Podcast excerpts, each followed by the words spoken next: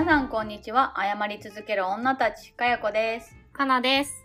この番組は、性格も住む場所もライフステージも何もかも違うけど、なんだか気の合う30代女2人が謝り続ける日々についてゆるくおしゃべりするポッドキャストです。お願いします。はい、お願いします。はい。今日もお便りいただいております。よっ皆さんありがとうございます。我々にありが恵みとうございの雨を注ぎ続けてくれて、紹介できてとっても嬉しいです。喜んでます。早速ですが、読んでいきたいと思います。お願いします。ラジオネーム、サイサイさんですかね。はい、はい。かやこさん、かなさん、こんにちは。こんにちは。第1回から律儀に聞き続けている大ファンです。おお便りフォームってどこにあるんだろうと思っていたのですが、やっと見つけたお二人よりだいぶ年上の、かっこおつぼね世代も超えたおばちゃんです。改善。片道40分の車通勤で聞いております。感心したり、共感したり、爆笑したりと心が忙しい充実した時間をありがとうございますえ。ー、こっちがありがとうございます。ところで、お二人には毎日絶対欠かせない食べ物や飲み物、習慣はありますか？ちなみに私はどんなに忙しくても、ぼーっとコーヒーかお茶を飲む時間が欠かせません。話してくださったら、この BBA ババアですかねの 寿命があと100年伸びるくらい喜びます。お二人とも毎日とても忙しいことと思います。どうぞ心の赴くままに、健やかに過ごされますよう心よりエールを送ります。いつも、いつまでも応援しております。以上です。えー、ありがとうございます。さいさいさ優しさに満ち溢れたお便りをありがとうございん。ます。満ち溢れてますね。ありがたい。BBA。ちょっとこれ合ってるかなと思いながら読みましたけど。この自虐的なパイセンありがとうございます。いやー、第1回から律儀に聞きはい。続けてくださっていると。なんと、そんなヘビーリスナーがお便りフォームの場所が分かっていないと そんないう事件が発覚しました。皆さん、まあ、確かに概要欄って言われても別に概要欄ってボタンがあるわけじゃないからね。そうですね。でも他にいい貼り方があるのかって言われると難しい。うんで、こう、あの、番組の今回はこういう内容だよみたいなのがね、ちっちゃくタイトルの下に文字で書いてあると思うんですけど、どのプラットフォームでも。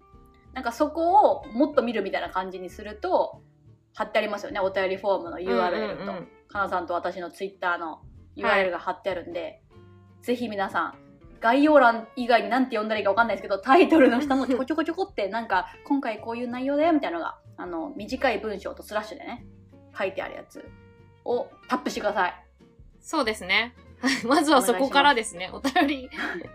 あの、送りたかいけしたらいるかもど、しれない。送れなかった人がね、いたかもしれないと思うとね、そうかもしれない。とんでもない探してるって。機械損失。うん、いやでも私も思ってたんですよ、古典ラジオ自体に。はいいつも概要欄に貼ってますって言って、私概要欄どこにあるんだろうなって思ってましたもん、当時。そうですよね。なんかね、アップルポッドキャストはちょっと分かりにくい気がする。多分、どのプラットフォームも、要はエピソード一覧ページがあるじゃないですか、番組ページっていうんですか。で、そこからもう再生ボタン押せるじゃないですか。はいはいはい。でそしたら概要欄なんて見えないんですよ。多分一覧で再生を押しちゃわずに、もう一回その聞きたいエピソードだけをタップすると、そのエピソードだけの画面になるんですよ。うんうんうんうん。多分そうしたら、概要がめっちゃ書いてあるのが読めると思う。確かに。おそらくね、ちょっと、どのプラットフォームで皆さんがお聞きかによるんですけど、よかったら、万が一ね、送ってみたいのに、どこにあるかわからないという方がいらっしゃいましたら、お待ちしております。はい。ぜひ、あの、ご覧になっていただければと思います。お願いします。はいということで、リクエストいただきましたね。そうですね。トピックリクエスト、まあ、質問来ましたね。お二人には、毎日絶対欠かせない食べ物や飲み物、習慣はありますか？っていう質問ですね。うんうんどんなに忙しくても、サイサイさんは、えーコーヒーかお茶を飲む時間が欠かせないとうん。いうことですが。はい。わかる。私も紅茶糖なんで、非常に紅茶糖なんで、はいはい。絶対に紅茶を飲みますね。毎日？毎日で絶対ですね。だから飲み物は紅茶なんで、イコール。あー。もう紅茶を飲まない日というのは、飲み物を飲まない日？に近しいものがありますね。毎日飲み物って紅茶以外だと何飲むんですか？水？紅茶と水。水かな他に飲み物お酒もまあ正直出かけた時ぐらいしか飲まないしジュースとか飲まないしそうっすね紅茶か水ですねえ、ハーブティーとか、麦茶とか？あーあのあんま飲まないですね あ、そうなんですね。なんか紅茶ってカフェインじゃないですか。だからう、んはあんまりずっと飲まないように私はしてって好きだけど。いうんうんうんうん。カフェイン効くタイプですかかなさん？いや、そんな聞かないです。あそんな効かないですか？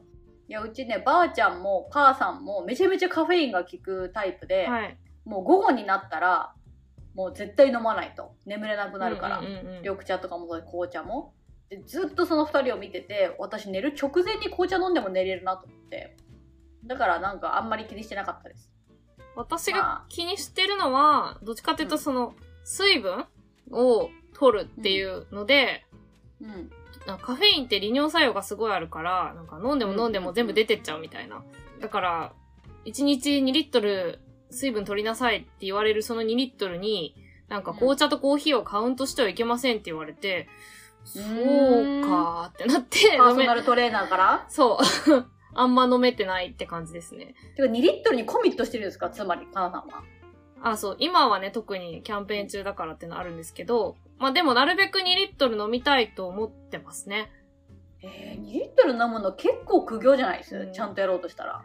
その、そうなんですよ。ついね、ぼーっとしてたり、その、家に、何、作業してる時間が長かったりすると、なかなか飲めないんで、2リットルはねなんか外歩いてたりしたら別ですけど暑かったりとかね。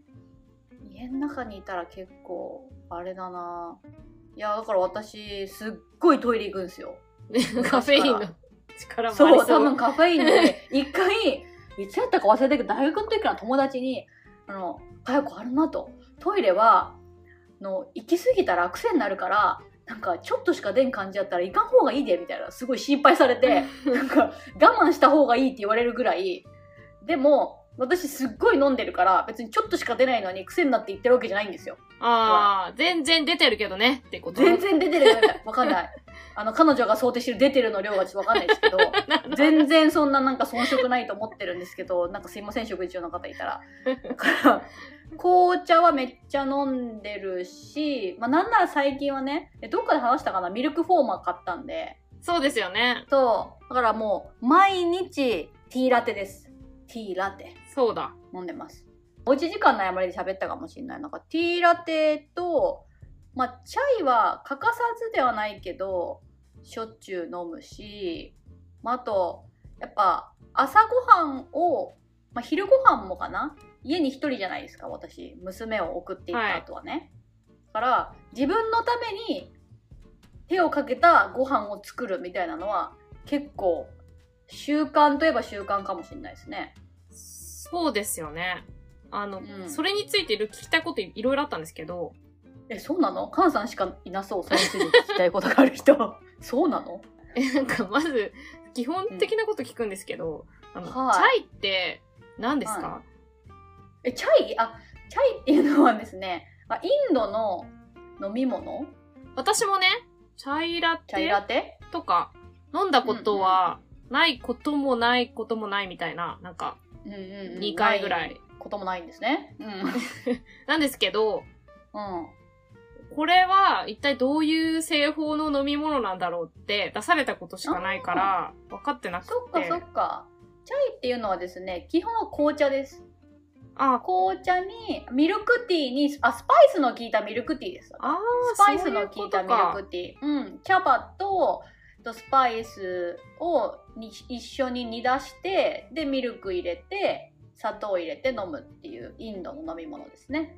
ああ、だから、ティーラテ飲んでますって言っても、チャイ飲んでますって言っても、結局紅茶飲んでるっていう話をしているんですね。あ、結果的には紅茶です。はい。うーん、なるほど。うん。なんかね、外でそういう手順でちゃんと作られてるチャイは多分あんまないですね。茶葉から煮出して、ちゃんとしたカフェならちゃんとしたとか言ってあれですけど、アメリカでよく見るのは、もう紙パックでドーンチャイみたいな。うーん。ミルクみたいなの入ってる紙パック、豆乳が入ってる紙パックみたいなやつにチャイって書いてあって、それをちょこちょこちょこちょこってついて温めて、そうなんですかミルク乗せてる感じでしたね。もうなんかチャイを多分一からカフェで作るの多分面倒くさすぎるから、で、しかもスーパーにもいっぱい売ってます、アメリカは。そのチャイの紙パックとか。あんま見たことないですね、日本にいると。多分ね、確かに紙パックのはないかも。でも茶葉は多分日本でもうんチャイっていう茶葉が売ってるはずです。まあ、それはあるかもしれないですね。え、それはね、多分ブレンドされてんのかな？チャイの目覚めはいつのなんですか？チャイの目覚めは、あ、多分大学時代に、あ、そんな早いんだ。いやあ、あれはね、作ってたんじゃないですか。チャイってものが好きになったのが、はいはい大学時代に、あの、大学の、なんみんなが下宿してるようなうんうんエリアに、の住宅街に、のみんな知ってるポツンとインド人だかネパール人だかがやってるカレー屋があったんですよ。うんうんうん。で、そこにまあ結構みんな行ってて、でそこのチャイめっちゃ美味しかったんです。めっちゃ美味しくて、へチャイっていう飲み物って美味しいんだなと思ってて、なんかね、女の子が好きなおっさんがね、やってて、ネパール人だかインド人だかの。で、女子が来ると、おーとか言って、なんか席までやってきて、まあちょっと軽口叩いて、で、ラッシー飲むかとか言って、ー一杯400円のラッシーとかをタダでくれるんですよ。ええー、そう、女子だけね。そうなんだ。え？あからさまなんですよ、マジで。チャイ、え、だから、ラッシーの代わりにチャイ飲むみたいな話？時もありますね。カレー。に合わせるんですか？いや、合わせないですよ。カレー食べた後にゆっくり飲むんです。あー、なるほどね。うん。あのね、フランス料理の最後の紅茶みたいな。おじさんもちょっと参加したいみたいな。うん、おじさんはね、絶対参加許さないですけど、私 はラッシーだけもらいますけど。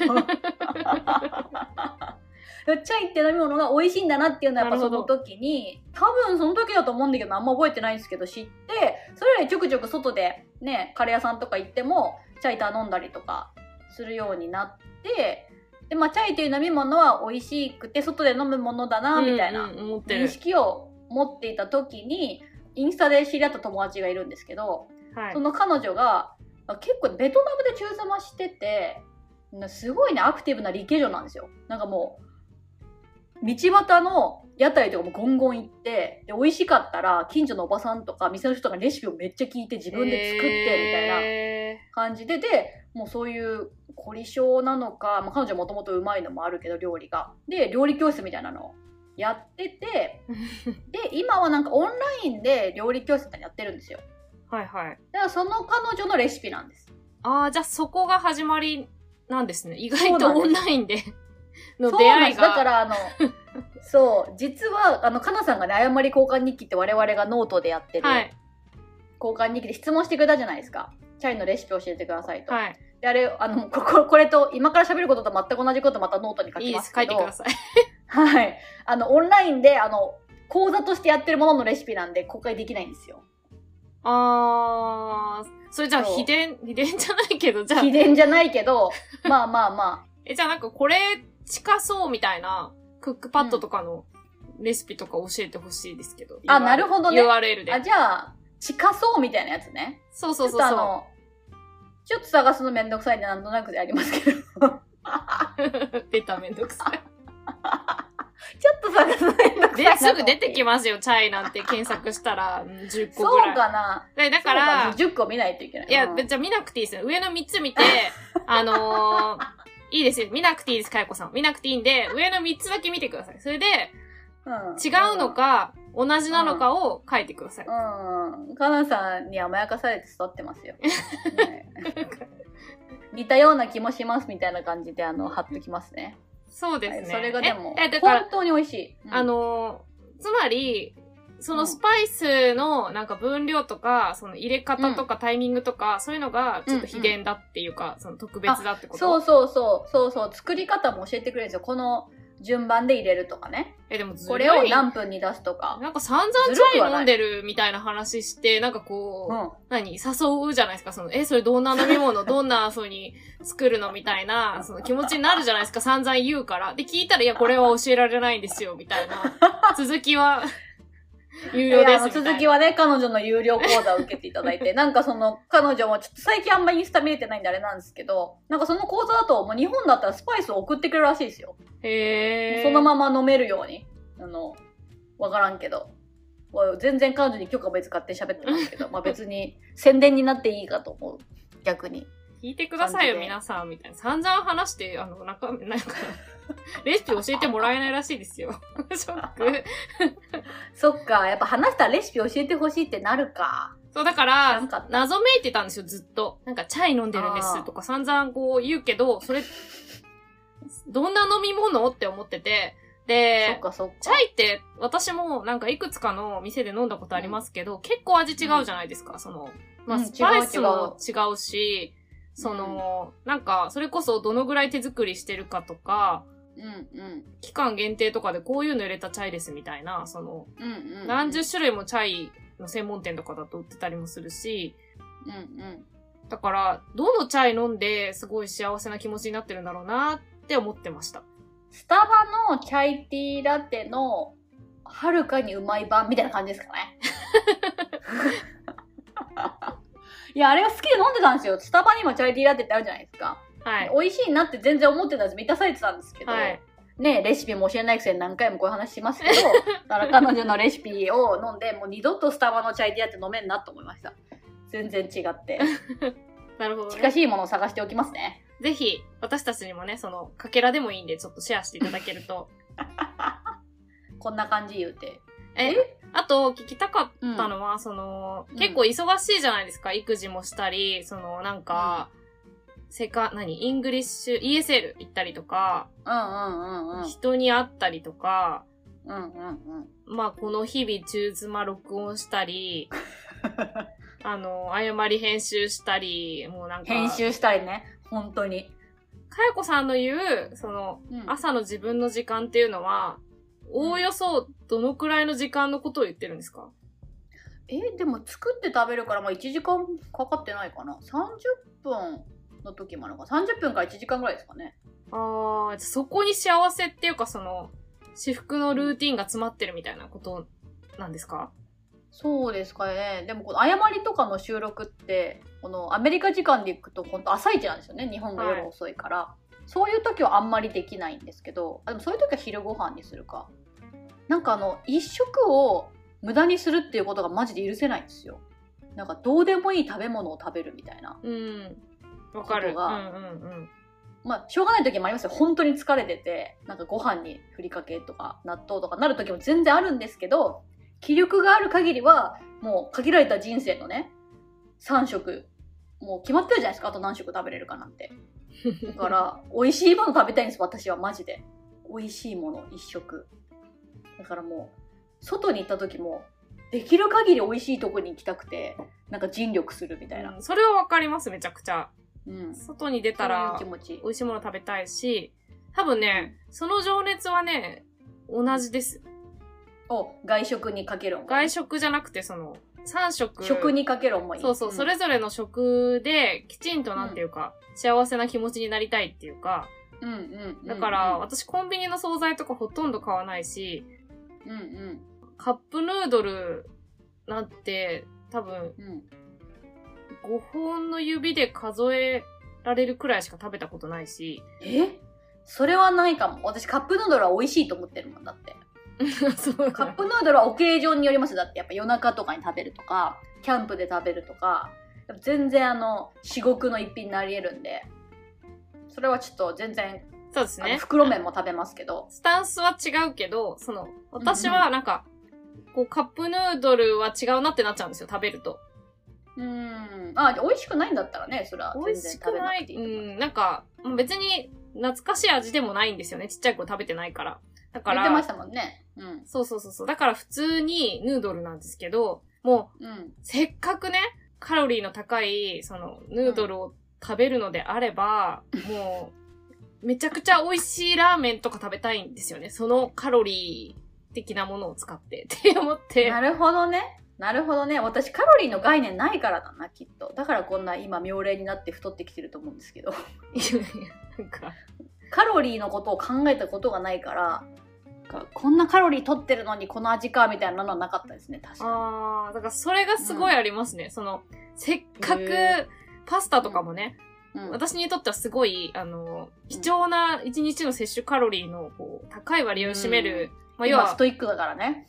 いや、でも常にですね、それは。あの、いつも考えてます。そう食べちゃうときは、食べちゃうんですけど、パスタとか。まあ、今週とかは、いまあ、そのパスタ自体を禁止してるから食べてないんですけど、その時に食べたパスタがあんまり美味しくないと、うん。私、このパスタのために、あの、このカロリーを支払ったのかみたいな。大変だなカロリーを意識する世界に一歩踏み込んでしまうと。糖質もね、あ思っーもうちょっと、ちゃうね、な私糖質の奴隷なんでちょっとその考えに至れないですね。そう、だから、その、めちゃくちゃ美味しいの食べたいと思うんですけれども、その、うん。まあ、何が言いたかったかっていうと、それが自炊には向かないっていう話。自炊には向かないんだ。うん。だって、世の中に美味しいものいっぱいあるから、それ食べたらいいじゃんっていう感じ？え？なんかでも世の中に確かにねそのシェフのやっぱ一皿には全くかなわないですよ。私の一皿はね。でもやっぱ自分好みの味みたいになるじゃないですか。うん、そう、なんかでもマンネリ化しちゃうな。そうなのか。そこの手間とかも、カロリー並みにすごい気になる。その、この手間をかけたのに、あこの、まあ美味しいんですよ。美味しいんですけど、あうん、うん、このいつもの味か、みたいになると、なんか、そっか私多分料理する工程好きなんですよだから手間かけたのににあんまならないですねそうですね。だからそれの違いかも。私、料理好きじゃないから、根本的に。うんうんうんうんもうできるだけしん簡単に済ませたいんですよね。なんか工程とか。だそのめんどくさいことをすごいストレスをかけてやるんですよね。確かにね。だけどね。それに見合う味なのかって言った時に、なんか、ウーバーイーツで1500円払って届いた、その、ランチチも、まあ同じぐらい、まああるいはそれ以上美味しかったとして、もうこっちで良くないか？みたいになっちゃうっていう。まあ料理好きじゃなかったらなるでしょうねそりゃ。だってやりたくないことやってるだからね。そうですよね。だからう、ん。うん、料理が楽しいって思いたい人生であったっていう感じなんですけど、なんか前も言ったかもしれないですけど、このなんかうん。丁寧な暮らしみたいなことを聞くともう胃が痛くて、いや丁寧な暮らしには私も一加減ありますよ。じゃあ全然 全然丁寧に暮らしてないんで。うん。もういやねちょっと前に本読んだんですよ。シンプルだから贅沢って本読んだんですよ。はいはい。日本語の図書館で見つけてなんか良さそうやなと思ってであの価値観としては全然共感できる価値観だったんですけどもう要は丁寧な暮らしなんですよ基本は、うん。人々よと大量生産大量消費の奴隷になるなみたいな感じでやっぱいいものを長く使うねいいものっていうのはまあ高級なものとは限らないけどまあまあ等しいものがありますけどで時間をかけて楽しむとかうん。手間をかけて楽しむうんと。か、あとは物を多く持つのではなくて本当に必要なものだけ長く使えるものだけ持つみたいな価値観が、まあ、詰まった本なんですよ。はい。もう筆者がそういう価値観なんでがもう読みながら思ったのはこの価値観に共感できん人この本ずっと苦しいなみたいな感じだったんですよ。うん。それこそ善みたいな感じででそうでない人を強く否定まではしないもののそれでいいのかみたいな感じなんですよ。すごい問いかけてきて。でなんかもう全然私そういう価値観になれたらいいなとか好きなんで読みましたけど苦しいみたいな感じで もういいじゃん別にと。もう私もいいと思いますよ。いいものをね長く使えればね。でも別におしゃれを楽しみたい人もいるわけじゃないですか。ワンシーズンだけ着るためになんか H&M で買ってとかなんかユニクロで買って流行り物を取り入れてでもうどんどんどんどん衣替えしていくみたいな、まあ、人だってまあエコ的な観点で言うと別ですけど別にそれでいいじゃんと思って幸せなら。この人あれなんですね。作者フランス人なんですね。フランス人です。でめちゃめちゃ日本に系統してて。多分ね日本の大学で教えてんのかな？だからなんだろう、逆輸入みたいな感じですね。その、そうそうそう。いや本当にそう。なんか禅の考え方とか。いやすごいいいものをねいっぱいね紹介してくれるんですよ中で。こういい鍋とか、うん。いい布団とか なんか日本っぽい、そおれ。茶とかそうそうそうめちゃめちゃ日本っぽくてでほーみたいないい布団はなんか羊とかねそんな羽毛とかじゃなくてラクダの毛なんだとか言ってラクダの毛みたいなで なんだそれ。京都でなんかそこでしか作ってくれなくてオーダーメイドでサイズもなんか違う京都出た？ラクダなのに？そう。京都とラクダにね、何の関係性もないけど、でもなんかそこのやっぱ手作りのやつが良くて高いけれどもやっぱ一生使えるからみたいな、まあ、布団は確かにそうかもとか言ってくぐって6万みたいな。まあでも一生使うならありかもねみたいな、それで言うと、その元祖丁寧な暮らしといえば、うん、暮らしの手帳じゃないですか。暮らしの手帳ね。そう。私、私もね、数年前、何年前かな ?5 年ぐらい前かもしもっと前かもしれないんですけど、松浦弥太郎さんってご存知ですか？ああ知ってます知ってます、彼が、その、暮らしの手帳を長く編集長されてたんですよね。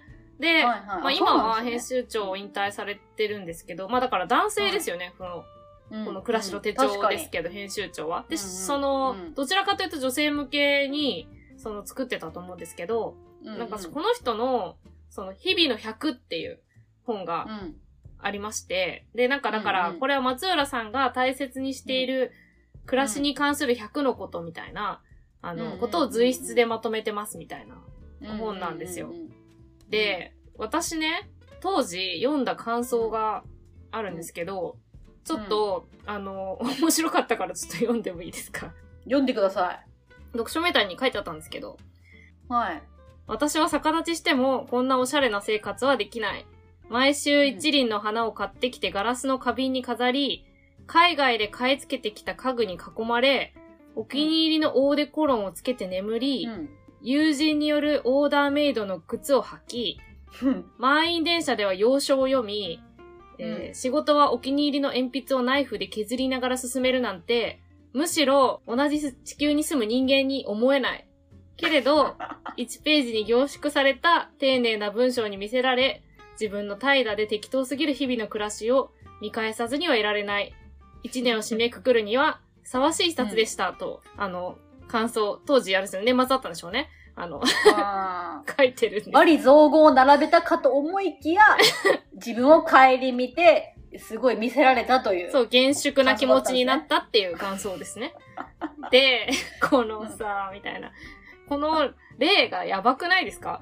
って思って。例がやばい。満員電車で洋書が一番やばかった。満員電車で洋書それはちょっと、ちょっと自分に酔ってる節あるなと思いま なんか、なんかなと思って。で、す。うん。これ続きがあって、その2020年に、その後何人か編集長変わって、えっと、暮らしの手帳の編集長に北川しおりさんって人がなって、なんかプレスリリース出てたんですよ。うほうほそう調べてたら、丁寧な暮らしを目指さなくても、みたいなタイトルで、う。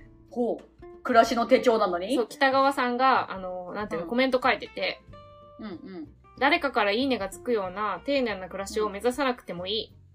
不安の多いこの時代だからこそ、確かな情報を頼りにし、工夫を凝らして楽しみながら、自分が本当に納得する暮らしを築いていきたい。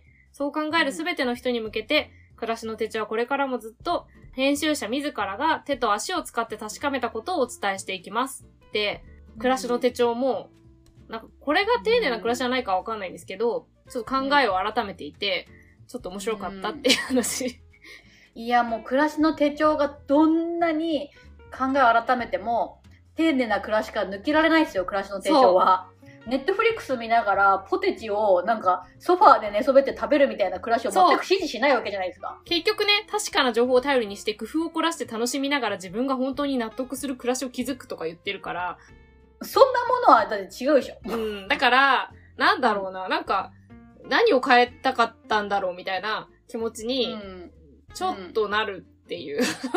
なんかこう、世間が丁寧な暮らしハッシュタグはね、もう何万件もあるような、もうみんなが大好きなハッシュタグである一方で、丁寧な暮らしかっこ笑いという風潮がやはりアンチテーゼとしてあり、そこに対するちょっと歩み寄りを見せたものの、暮らしの手帳そのものがやっぱ丁寧な暮らしの代表だから、どうしようもなかった、みたいな、そうなんですよ。結局、うんえ結局何みたいな話に なるっていう。まあ女性が編集長になったことによって、もうちょっと現実味が出てきたのかもしれないですけど、でもやっぱり、冷凍保存とか？そうですね、うん今言ったみたいなね、ネットフリックス見ながらポテチ貪る生活を肯定はしないでしょうね。うん、なんかね、好きなものとにかく買って、買っては試して捨ててみたいなものを支持しないだろうし、どうせ暮らしの手帳はやっぱり梅酒をつけるし、梅干しを干すし、なんかそういうことするでしょ。そう。そういうこと。わかる。なんか、うん。庭で採れた梅を梅酒にして。もうそれ究極版でしょ。庭で食べた梅。台所にはぬか床があって、ぬか床？ぬか床ね。で、丁寧な暮らしみあるわ。育てたハーブを、こう、肉に振りかけて、オーブンで、あの、分厚い肉とか焼いて、やっぱ、そうだそうだそうだ。暮らしの手帳に載ってそうなキッチンはまず白いタイルとかの、なんかね、明るい日の差すキッチンで、なんかこう、キッチンの奥にちょっと、ちょっとした段があって、そこにいっぱい植物並んでるんですよそうね。そうそうそう。いっぱい並んでて、それが育ててるハーブでこっから摘みますとか言って、え、摘んだ後の枝はどうするの？茎は？茎だけになったら それどうなんの？みたいな感じに思うんですよ、いつも。そう。なんかね、もうそれを聞くたびに私は胸が苦しいって思ってた。うん。うん、いや、わかる。それはすごいわかる。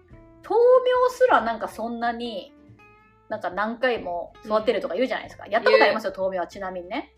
やったことあって、やるとなんかまあいっぱい入ってくるし便利だなと思う一方でめんどくせえなってやっぱ思うんですよね。うんなんかね、そのプロセスにときめかないっていうのはなんかうん。あうるんん。ですよね。なんか面白くないなって思っちゃう。なんか。うんでもそういうことをやってる人に対する、あの、憧れあるんですよ。あるあるあるねなんか人参をなんかつけといてとか、芽が出るとかね。なんかネギをつけといてどうのとかね。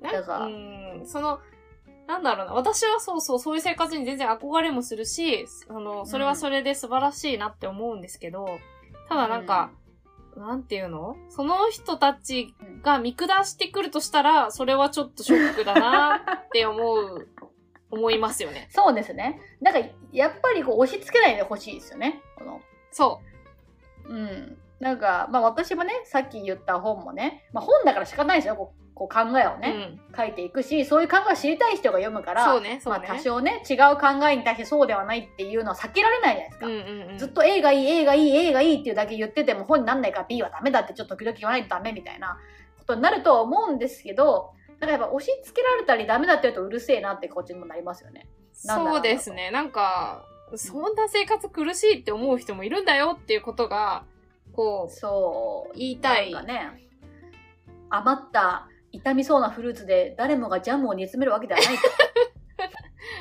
あーみたいな。ジャム、ジジャムをャムね。作る生活かみたいな感じで。なんかしかもそういう生活のインスタ映えすることすること。そう、なんだろうな。だから、そこに自己承認欲求とか、他者に対する優越感とかが見え隠れすると、ちょっとこう、うんもやっとするのはありますね。うんうん、いやほんとそうそうそうなんか全く思ってない人もねいるんだろうけど、なんかいいでしょ？この暮らしみたいな感じをやっぱこうねスンとでも鼻にちょっとでもその香りしちゃうとなんかもうむせるみうん、たいな。うーんってなる。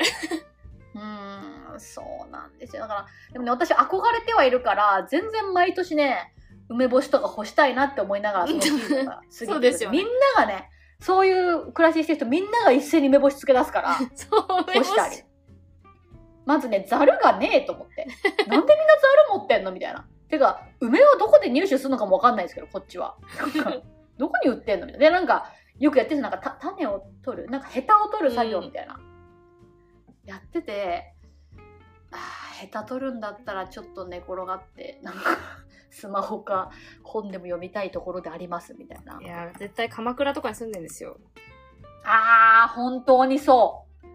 本当にそう。そもう、それは本当にそうう。ですね。で、隣の隣の、あの、うんおばあちゃんの家で、梅とか取れて、なんか、お裾分けされたりするんですよ、多分。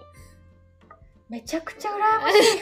だからもうなんか、そういう暮らし。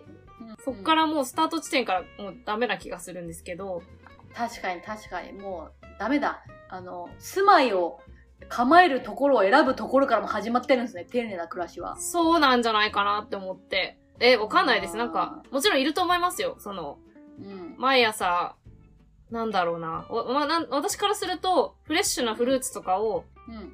スムージーにして飲んでる人とかも、割と丁寧寄りだなって思っちゃうぐらいの、ズボラさ丁寧あ、丁寧ですかね、これ。認定されます？うんうんそういう人たちはね、まずファーマーズマーケットに行きますから そうそう。週末の朝は。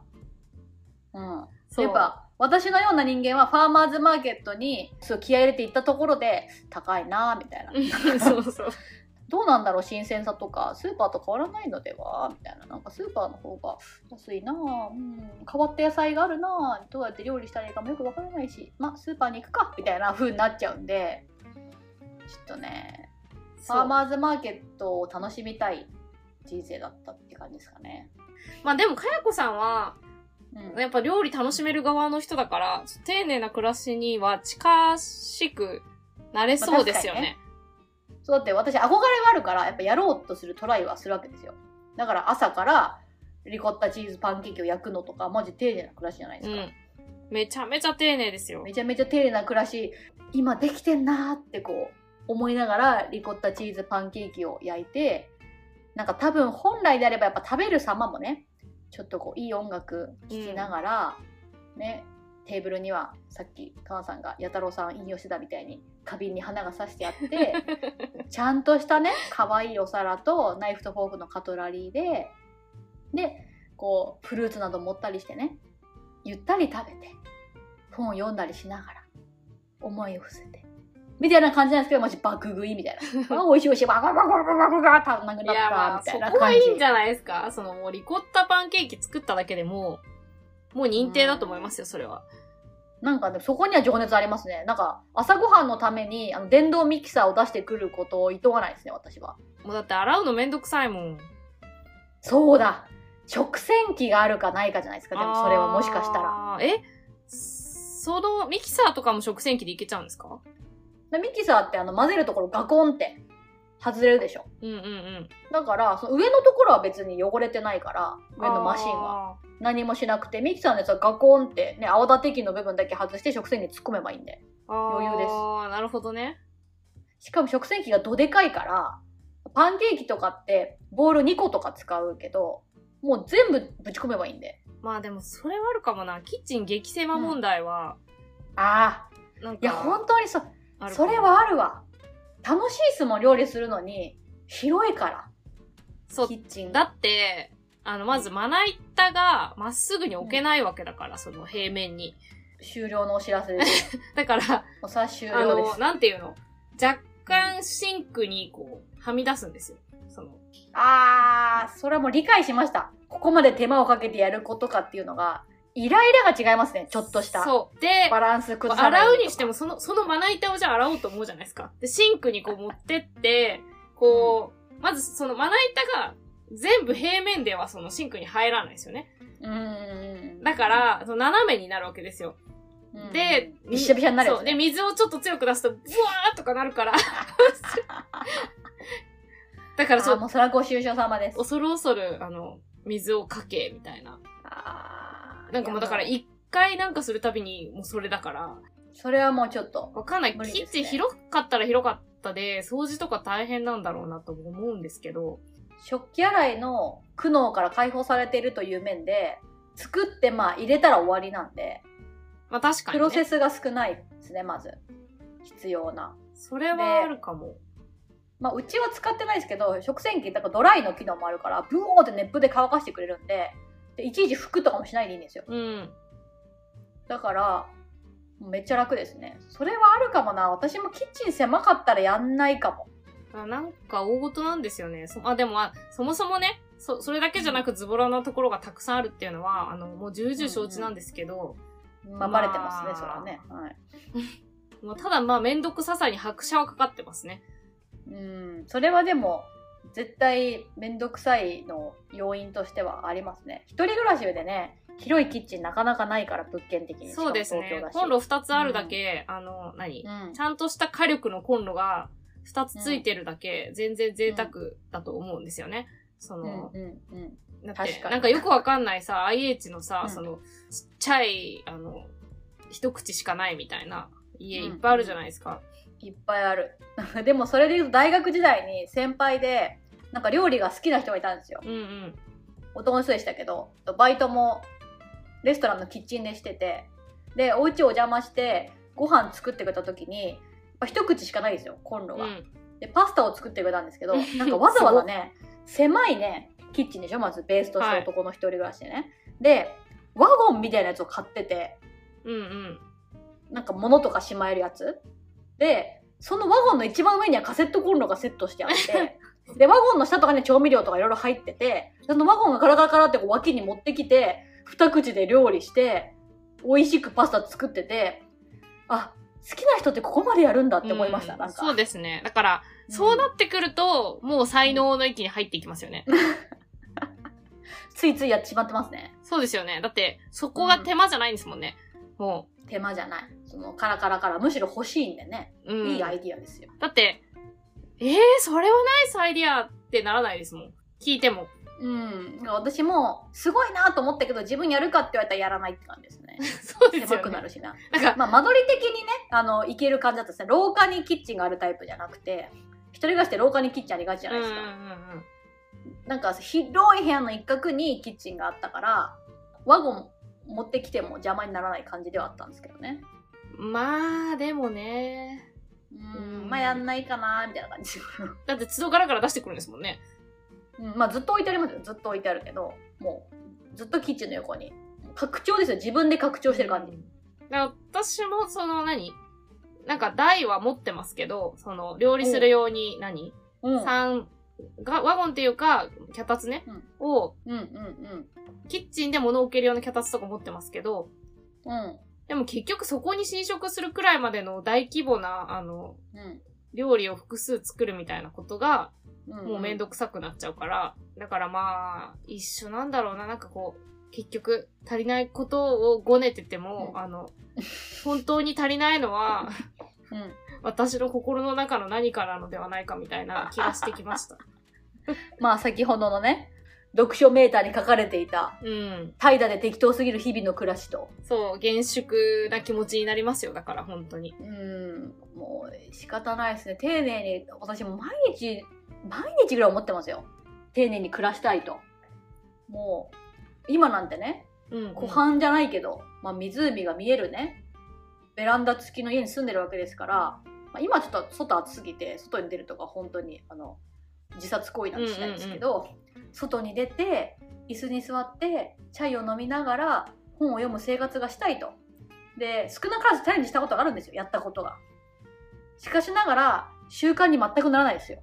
なんか、涼しい部屋で寝転がっている方がいいかな、みたいな。いや、そりゃそうですよ感じになっ。ちゃって感じになっちゃって ちょっといやでもやっぱそこは暮らしの手帳を読む人は外で小鳥のさえずりを聞き波の音じゃないけどねあもう湖だから波の音ないけど風を感じ緑の香りを嗅ぎながらやっぱ本を読むみたいなこともできると思うんですよ私は。えーでも私思うんですけど、うんえーなんかその、片方はわかる？その、緑のある場所散歩するとか、そういううんうんうんうんことはわかるけど、読書しづらくないですか？そういう外とかの、その。でもいません？カフェで外で本読んでる人とカかフェではしますよ、私も。お？でも、それちょっとなんか、丁寧な暮らしじゃないけど、なんなんかのハッシュタグつきそう。おしゃれな暮らし。わかんないけど、だって、うん。家だとノイズが多いじゃないですか、その、やることが多すぎる。例えば、もう目についたものとかで、あれしなきゃいけないとか、ことも思うし、ああ、確かにね。その、確かにカフェの方が読書はかどるは本当にうそうそうそう、PC とかあったら、動画見るとか、その選択肢増えちゃうし、でも、本一冊、まあ本一冊っていうか、Kindle 持っていくから本100冊ぐらいの話ですけど、その、だそれ持ってって、で、もう目の前には、その、Kindle とコーヒーしかないわけじゃないですか。だから、選択肢めっちゃ減るし、なんか借景が綺麗だから、その、なんか気にならないいろいろなことが。だから、それがベランダで実現できるじゃないですか、丁寧な暮らしは。だってベランダ出ちゃってるから、ノイズが一応ないし、でもその、やるのめんどくさくないですか？その、まずベースとしてコーヒーとか紅茶とか準備しなきゃいけないじゃないですか、その。そこからの話だ。そんな丁寧な暮らしをする人がコーヒーとか紅茶入れるのがめんどくさいわけないでしょ。そんなプロセスを楽しんでるんですか、らは。庭を吐き清、吐き清めて、うんで、テーブルを拭き、コーヒー紅茶を入れ、みたいな。そう、だからそれを全部、良しとして楽しめるんですから。楽しめるんですか？多分そんなの存そういう在する人たちは、そういう人たちはだって掃除機だって持ってないでしょ。ほうきで吐いてんだから。あいつらは。本当にあるのそれ。あるあるある。都市伝説じゃない？ほうきの方がよく集まるみたいな。あ、それは見たここととある。とか言い出して、で、ほうきを使ってるんですから。そんなえの。、その人とさ、その庭で読書してる人、同一人物ですかね？同一人物ですよ。あれたちはちゃんと庭を日々、毎日使うんだからメンテナンスしてるんですよ。ちゃんと。あだから、でも置きっぱなしのロッキングチェアがあって、まあ、ちょっとそこにファサッと何かをかけるか、ちょちょちょって服かなんかして、で、コーヒーテーブルが横にあって、ふうと。確かやにる、わけですよ。沖縄に泊まった時、朝、早朝ベランダで、あの、テーブルと椅子があったから、そこで読書してましたわ。やってんな、そういこういつやっこてんなと、。でもそれも、やっぱり、吐き清められてるから、すでに。まあね。そうそうそう。だから、その状態を、やっぱ常に作っておくっていう心のゆとり、いや、本当にそう。だから、やっぱり我々は花を枯らすし、うん。ってことですよ。だって、そういう人はね、花も育ててる。で、もう起きられない。ま、まずスタートから無理なんだから。だから、もう、起きるまで遡るっていう。いや、でもこれ、本当になんか、うんモーニングルーティーン、この、何、このテーマ決めるときに、かやこさんと話してて、なんかモーニングルーティーンがめちゃくちゃ動画で流行ってる話とかうんうんなんか私、全然知らんかったやつ、ね。ピンときてなかったんですけど、全くピンときてなかった。謝り続ける女たち次回に続きますご質問、ご感想は、ハッシュタグあやまリスナー。あやまはひらがな、リスナーはカタカナにてお待ちしております。お便りフォームもあります概要欄にリンクを貼っているのでご質問ご感想話してほしいトピックなどなどあればお気軽に送ってくださいめちゃめちゃ喜びます